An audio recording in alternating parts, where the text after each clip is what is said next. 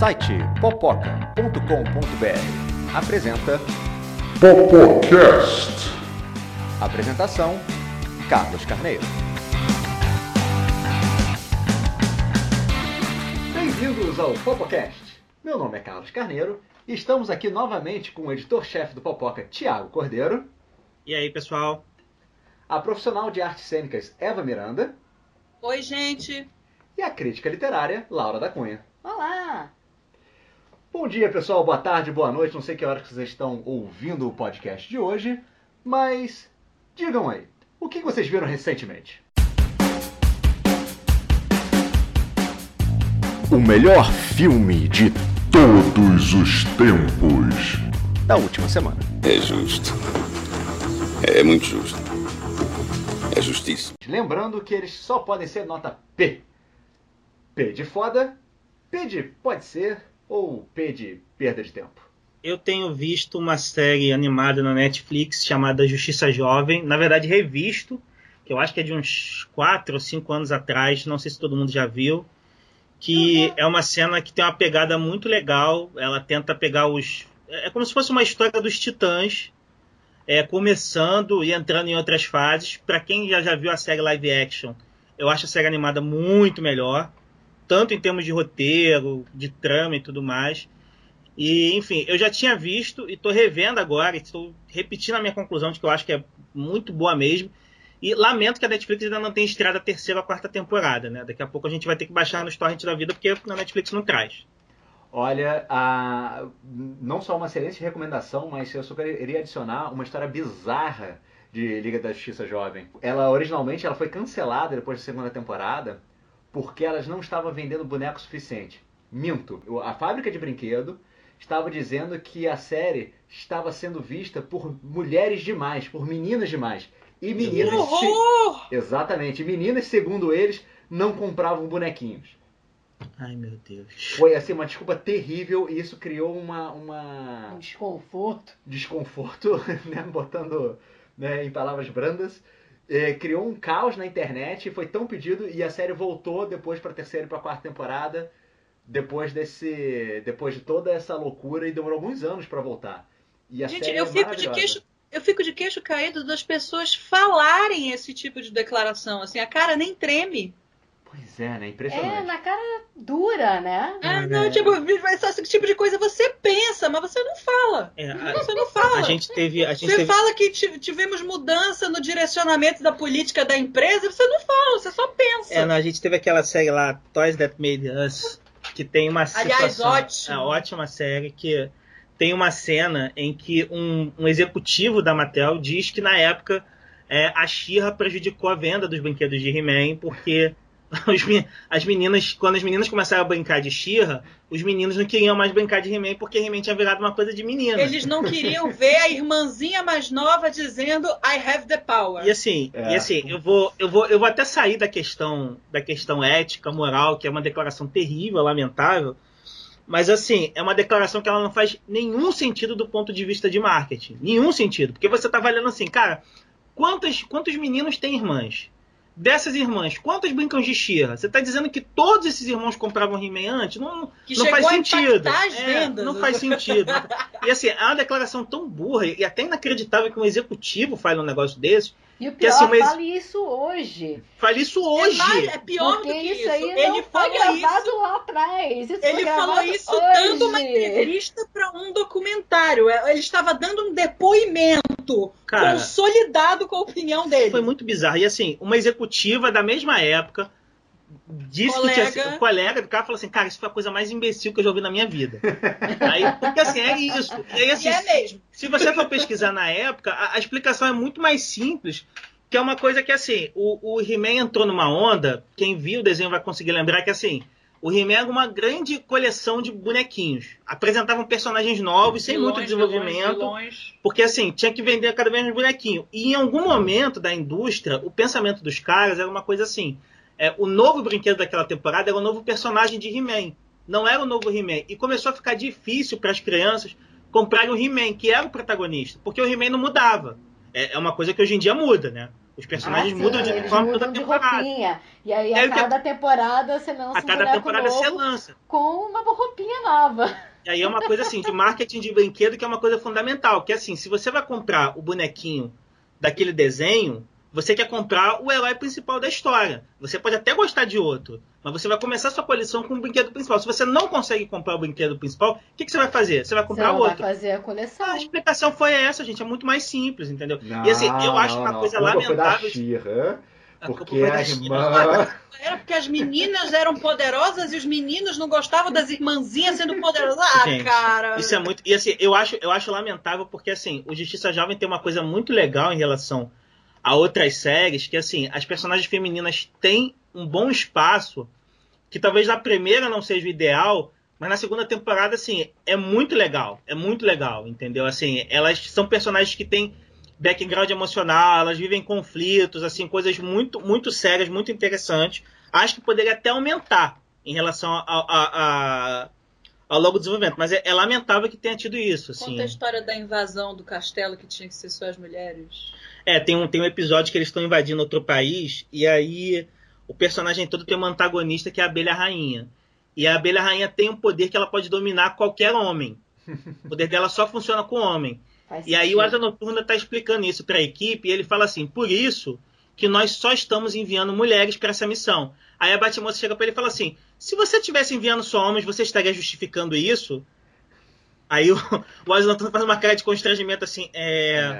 É, Bom, não tem uma resposta certa para isso, né? Câmbio desligo. Aí sai. É muito genial, assim, é muito genial. E esse realmente é um episódio todo centrado só nas mulheres. Porque isso é um tropo que se repete muito na ficção, né? O homem, é, o sexo masculino é o padrão. O ser humano padrão é um homem. Então, e aí, nisso eu vou dar a minha recomendação. Aliás, você não disse se é P de foda? P de, P de foda. P de foda. Dois P's de foda aí. Só foda. Pô, foda. Popoca.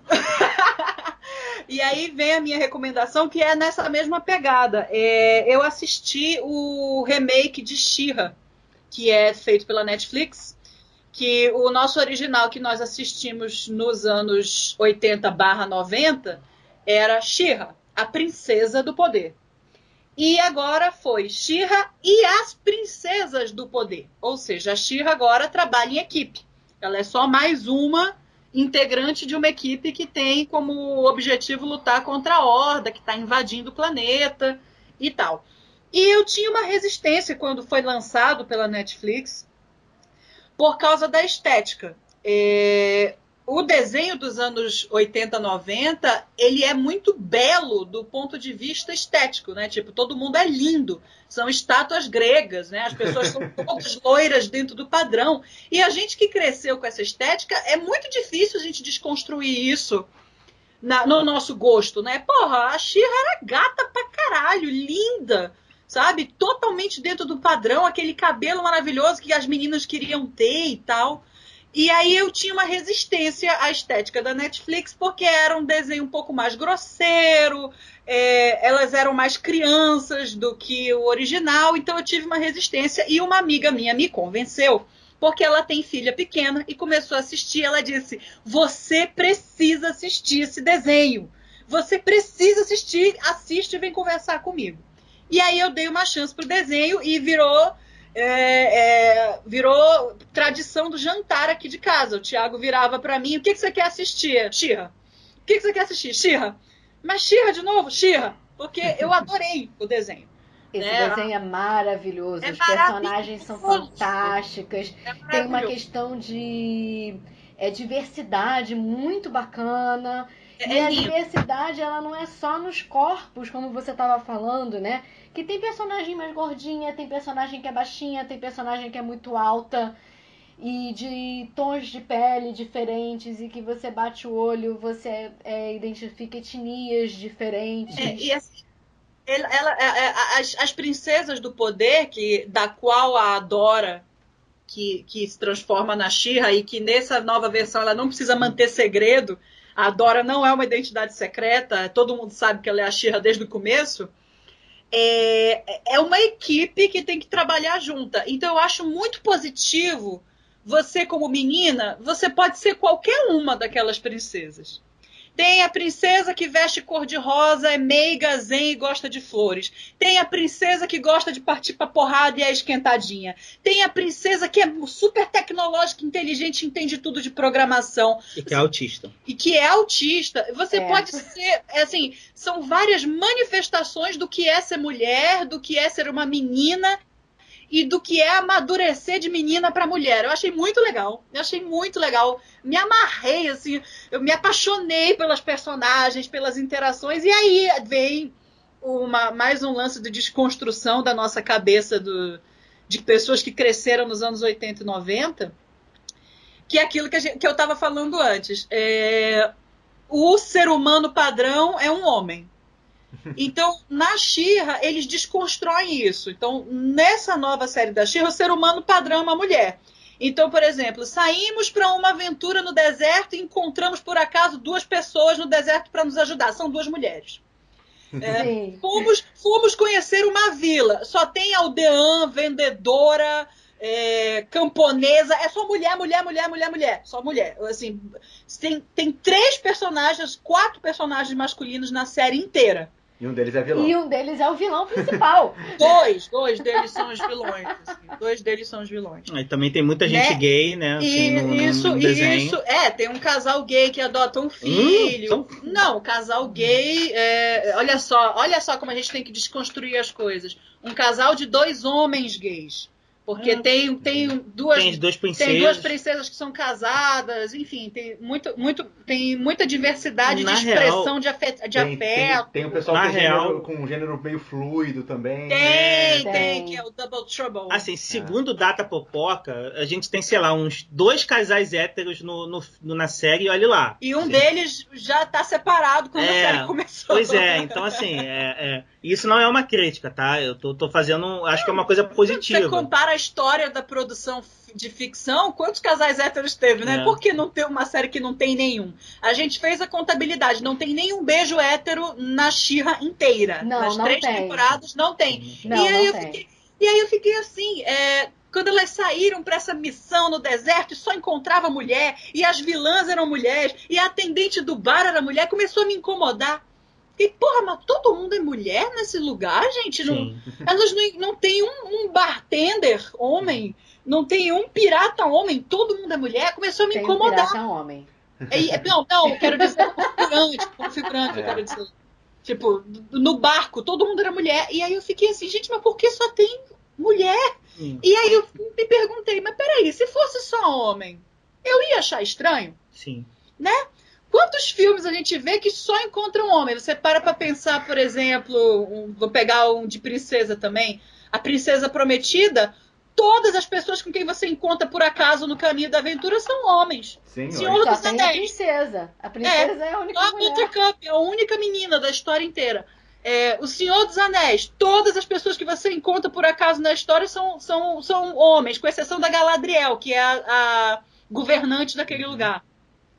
Sabe? Então, esse estranhamento eu achei positivo. Tipo, por que, que eu acho estranho um mundo onde existem mulheres? E né? provavelmente. E abriu minha é. cabeça, assim, abriu minha cabeça. É, Eu acho que é uma série que ela, ela muda a personagem, mas ela, ela, ela enriquece muito a mitologia da She-Ra. Nossa, É, é. muito mesmo. Eu acho que assim, é, sempre que a gente tem uma mudança de uma animação de alguma coisa clássica para outra, tem sempre aquela polêmica dos fãs não gostarem, porque vai mudar. Então, eu, eu não sou desse tipo, eu não sou purista desse tipo. Mas assim, o que eu acho que é mais legal é que assim, eu não acho que essa série desrespeita a antiga série dos anos 80, e eu acho que ela enriquece assim de muitas maneiras, porque assim, tirando o Falcão do Mar, que, que na série original da She-Ra, ele era como se fosse um herói O clássico, né? O romântico. interesse romântico e tudo mais. Falcão do Mar vira quase um alívio cômico nessa série. Todas as personagens, elas ganham muito background emocional. Muito back- Elas ganham ambições, elas ganham personalidades. Quer dizer, a Cintilante era basicamente uma personagem boazinha que estava ali para concordar com a She em tudo, na série original. Nessa não. Ela vira uma personagem que briga com a She, que tem conflitos, que tem inseguranças dela, que tem desenvolvimento dela. E assim, acho muito, muito razoável uma pessoa que assista esse desenho da She-Ra, ele termina o desenho da She-Ra dizendo que a personagem favorita dele não é a She-Ra, que é outra personagem. Isso na animação antiga era muito difícil de acontecer. Porque eles nem existiam. Eles nem existiam Eles existiam em função, em função da da She-Ra, em função é. da Shira, entendeu? Sim, e isso Essa é eu uma, acho uma que, assim, mudança de, de, de visão de roteiro que é bastante recente no sentido de você explorar mais o grupo, explorar mais os personagens. E é pra isso que eu acho que os remakes servem, né? Muita gente reclama do remake, ah, ninguém inventa nada original, ninguém inventa não sei o quê. Mas é uma boa maneira de você realmente rever esses conceitos, né? Você fica Reimaginar a história sob um outro ponto de Uhum. vista. Sim. Né? E com outro background, né? É, a diversidade é um ponto positivo desse remake da Shira. É, eu, eu fico maravilhada de pensar no tanto de pessoas LGBTQIA+, que agora tem esse desenho para assistir e que na nossa época não tinham e não tinha referência nenhuma, sabe? Não tinha referência de um relacionamento que não fosse uma mulher e um homem. E eu acho isso extremamente positivo, você ter é, referências diferentes para explorar. certeza. Isso em si já é positivo. E nesse Mas a quali- sentido, Shira vai até um pouco além é, como personagens desse tipo, porque eles são apresentados sem nenhum tipo de rótulo. Eles não são estranhados, eles não são apontados o dedo como, olha como eu sou um pouco diferente. Não tem nada. Ninguém questiona absolutamente nada. Ninguém olha pro arqueiro e pergunta: Mas você tem dois pais? Não existe esse tipo de questionamento. Sim, Sabe? é tudo, é tudo É- entrar na- no, na- no normal, como deveria ser. É tudo tratado dentro da normalidade. né? Muito, e, muito. E, e- e o roteiro é de uma qualidade impressionante. Assim, os arcos vão se desenvolvendo de uma forma coerente. Os vilões têm motivações muito, muito justificadas, assim. E eu acho muito interessante num desenho que tem tanta representatividade de, de expressões de afeto queer, é o vilão, super grande vilão da última temporada ser um líder religioso fanático. Eu acho Sim. fantástico. Ele é basicamente uma coisa, é quase uma É seita. fantástico, é uma, seita. de lavagem cerebral, é, É uma fantástico. seita de lavagem cerebral. É. Eu acho que assim, a coisa mais importante, que assim, só, só tem tudo isso porque a série é muito boa, né? Ela não é panfletária. Todas essas questões elas fazem parte da história, são importantes para a história. E eu acho que a coisa mais importante que eu fico vendo assim, é partindo da conclusão que a gente sabe que as pessoas elas não se tornam homossexuais, não se tornam bissexuais, que elas são assim, vão se descobrindo assim. Eu acho que uma criança que talvez muito jovem, ela se reconheça como gay, como bissexual, como uma coisa fora do que se convencionou chamar padrão, ela vai assistir uma série como essa e ela vai, ela vai saber assim que talvez o mundo dela não seja daquele jeito, mas ela vai enxergar que aquele mundo da Shira seria um mundo que ela gostaria de morar. E ela vai ter uma coisa dentro ali do coração dela que é uma coisa assim que funciona para ela. Que talvez na ficção ela não tivesse ela assistido o desenho do Comandos em Ação, o desenho clássico da Shira, seria uma coisa diferente. Ela vai ver assim, cara, o meu mundo podia ser esse mundo aí da Shira. E é uma inspiração para ela, né? Que talvez essa criança não tivesse há um tempo atrás. É uma coisa que surgiu com o Steven Universe, tem com essa Shira aí, que é maravilhoso. Então é P de foda. Pede muito foda. Assim, eu vou fazer um, uma parte, que eu sou, eu sou meio é, ranzinza, é, Isso a gente discutia muito É. enquanto a gente estava jantando. que são cinco temporadas da São Shira. cinco temporadas. As quatro primeiras temporadas da Shira são 3P de foda. São muito, muito boas. A quinta temporada rola vários Deus, Deus, Deus Ex Machina, É. assim. Eu não sei se rolou alguma coisa Aqui, que teve a que quinta importar. temporada rola um lance assim, é, a gente tem que terminar de assistir, é, né? Pois é. Porque assim, várias vezes. Não é que caia a ponto de eu achar que acabou mal, mas é uma coisa que assim, a série acostuma a gente muito mal nas quatro primeiras temporadas. E a quinta tem vários furos, vários buracos, mas enfim, a gente vai ter que gravar um podcast só pra isso. É, a quinta tem um momento que tu fala, ah, não! Ah, não! Eu Mas, não no geral, uma recomendação. ter sentido isso na quinta temporada da Shira, não, mas acho que vale um podcast só. Uma crítica mais É uma específica. crítica mais específica, com certeza que vale. Mas a merece. recomendação geral acho que é bastante, já foi bastante significativa. Acho que quem ainda não assistiu, assista. Concordo com a recomendação. Olha, depois de dois P de foda, eu vou dar uma contra-indicação. Vou falar de um P perda de tempo. Pra variar, é um livro. É o livro que deu origem ao filme O Diabo Veste Prada. O Diabo Veste Prada, aquele filme muito legal com a Anne Hathaway e a Meryl Streep. Ele veio de um livro que foi lançado três anos antes do filme, com o mesmo nome, O Diabo Veste Prada, da Lauren Wesberg. E o livro é muito ruim. Eu li ele há muitos anos atrás e tive uma péssima impressão do livro. E resolvi reler esse ano e continuei com uma péssima impressão do livro. Então, é um livro muito, muito ruim. Nele não é nem em si mal escrito. Não vou dizer que ele é mal escrito, não. A autora sabe escrever. O problema é que a história dela é muito ruim, muito chata. Sabe aquele tipo de personagem que você olha para a motivação e diz: é uma pessoa babaca? Então, a Andrea, no livro, ela é uma pessoa babaca. E você fica com ódio dela. E você não consegue entender por que, que ela tá tão chateada com a situação que ela, na verdade, na verdade, não é obrigada a passar. E ela sacaneia os colegas de trabalho, ela não gosta é, do marido da irmã, porque o cara é do Texas. Só por isso. É que nem você não gostar de alguém porque é baiano. É racista. A mulher é racista. É racista, ela é chata e ela é reclamona. O livro inteiro.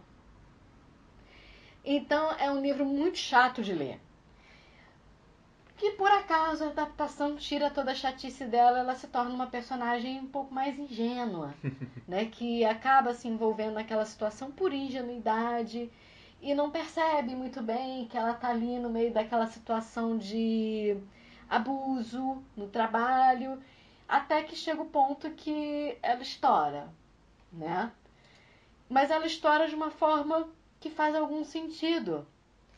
No livro, você fica assim, pelo amor de Deus, eu não aguento mais essa mulher. E aí, no final, ela ainda sacaneia mais ainda as pessoas. E você fica, mas por quê? Olha, é terrível. Não recomendo. De forma alguma. Fiquei com tanto ranço que eu acho que eu não vou ler nunca mais nada da autora. Nossa. É porque é, assim, uma, é- é uma história dela mesma. Pois é, ela a minha tem questão. coragem de contar aquela história dela mesma. Gente, desculpa, é que nem O você contar a sua pior gafe, né? E você foi uma pessoa muito babaca na sua gafe e esperar que todo mundo te ache uma pessoa bacana. Eu ia, eu, ia, eu ia questionar isso, Laurinha. Será que é, não- ela não escreveu com uma tentativa de fazer um humor é, condescendente? É, é, droga, esqueci a tradução em português. Chegou esse dia, Thiago. Self-condescending. Autocondescendente? Não, é, é, é autodepreciativo. É autodepreciativo. Veio. Autodepreciativo. A tradução Ela não, é não- não é- não, mas. Não era Não isso, não? funciona. Ah. Olha, eu sinto que o livro tem uma tentativa de humor nesse sentido. Você lendo o livro, ele tem isso. Só que é, n- não, não funciona. Não funciona. É uma tentativa que não leva a lugar nenhum nesse sentido. Em vez de ficar engraçado, fica a piada da loura, sabe? Fica a piada entra um judeu e um. Nossa. Ai, nossa, que pesado. ruim. É, fica esquisito. Acaba ficando muito esquisito. Então é muito per- de perda de tempo. É. Olha, coincidentemente, sim, sem combinar, o, o né, Thiago deu uma recomendação que tem a ver com, com que a gente acabou levando em consideração sobre o posicionamento das mulheres no mercado de brinquedos. A Eva falou sobre a Shira né, e a questão toda a representatividade. Ah, apesar de ser uma recomendação negativa, a questão do Diabo Veste Prada é outra história também que protagonizada e escrita por mulheres. É, e sem combinar, meu, minha recomendação aqui ou não, também tem a ver com, com o tema. Eu recentemente eu tenho jogado jogos de- do relacionamento da Tomb Raider. Né? Foi um clássico dos anos 90 que, que depois se estendeu pelos anos 2000, virou filme dos anos 2000 com a Angelina Jolie. Não, não eu- virou, não. Não virou, não. Mas Se aí eu não lembro é porque não existiu. Mas eu não vou falar desses filmes que existiram ou não, de acordo com ela. É...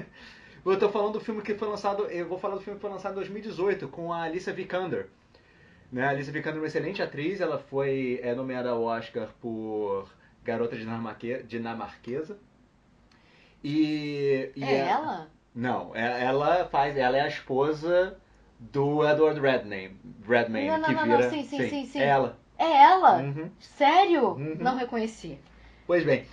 E o filme é inspirado no jogo que foi lançado em 2013, né? Que conta meio que a origem da Lara Croft. Né, da Tomb Raider. E ah, o filme é um P de perda de tempo. Ele tenta ser um filme de ação, assim, a la Indiana Jones, mas ele cai nos piores clichês e por algum motivo não consegue traduzir para o filme o que funciona na história do jogo. Eu acho que vale a pena depois uma discussão mais aprofundada de qual é o karma de filmes baseados em jogos. Por que, que, por que, que cismam em estragar o negócio? Porque uma coisa é você adaptar, sei lá, Pac-Man, tipo, não tem história, tá, beleza, né? Como você vai adaptar isso? É difícil, não dá. Mas o filme tem uma história no jogo, né? Esses jogos modernos tem um, tem um roteiro bastante Elaborado, Muito né? bem elaborado. Bastante complexo, com vários arcos. Exatamente, tipo, como é que você não vai conseguir adaptar isso pro cinema? Assim, co- como é que você consegue errar nisso? E conseguiram. E não é culpa da atriz, a atriz está excelente no papel.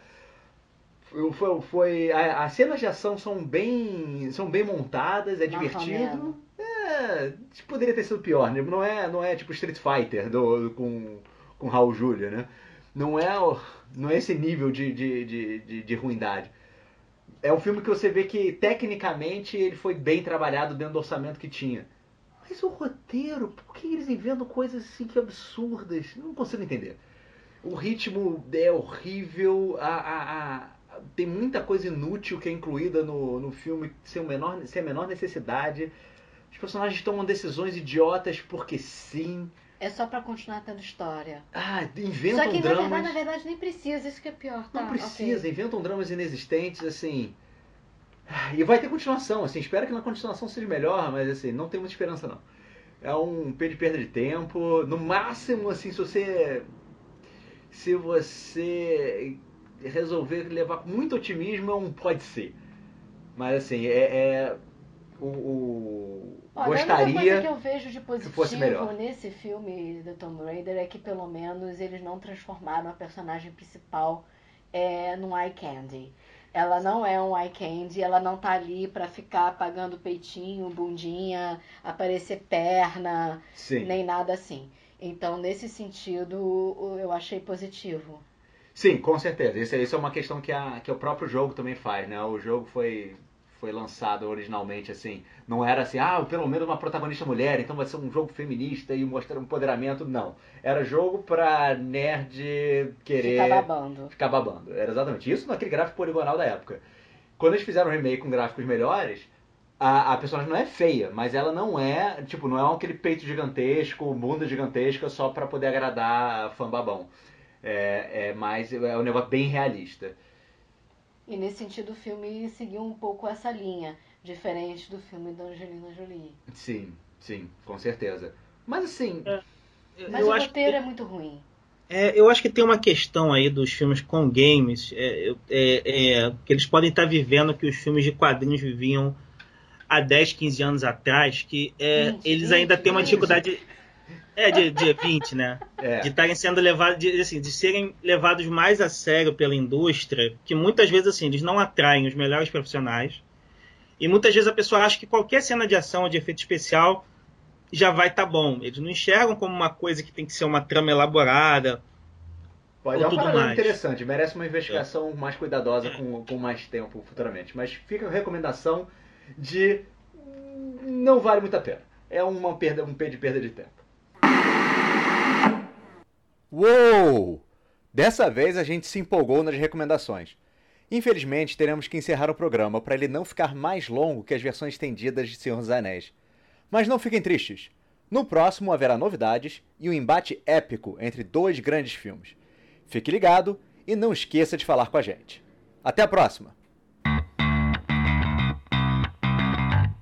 Site popoca.com.br apresentou Popocast. Quer participar do Popocast? Mande um comentário que a gente lê.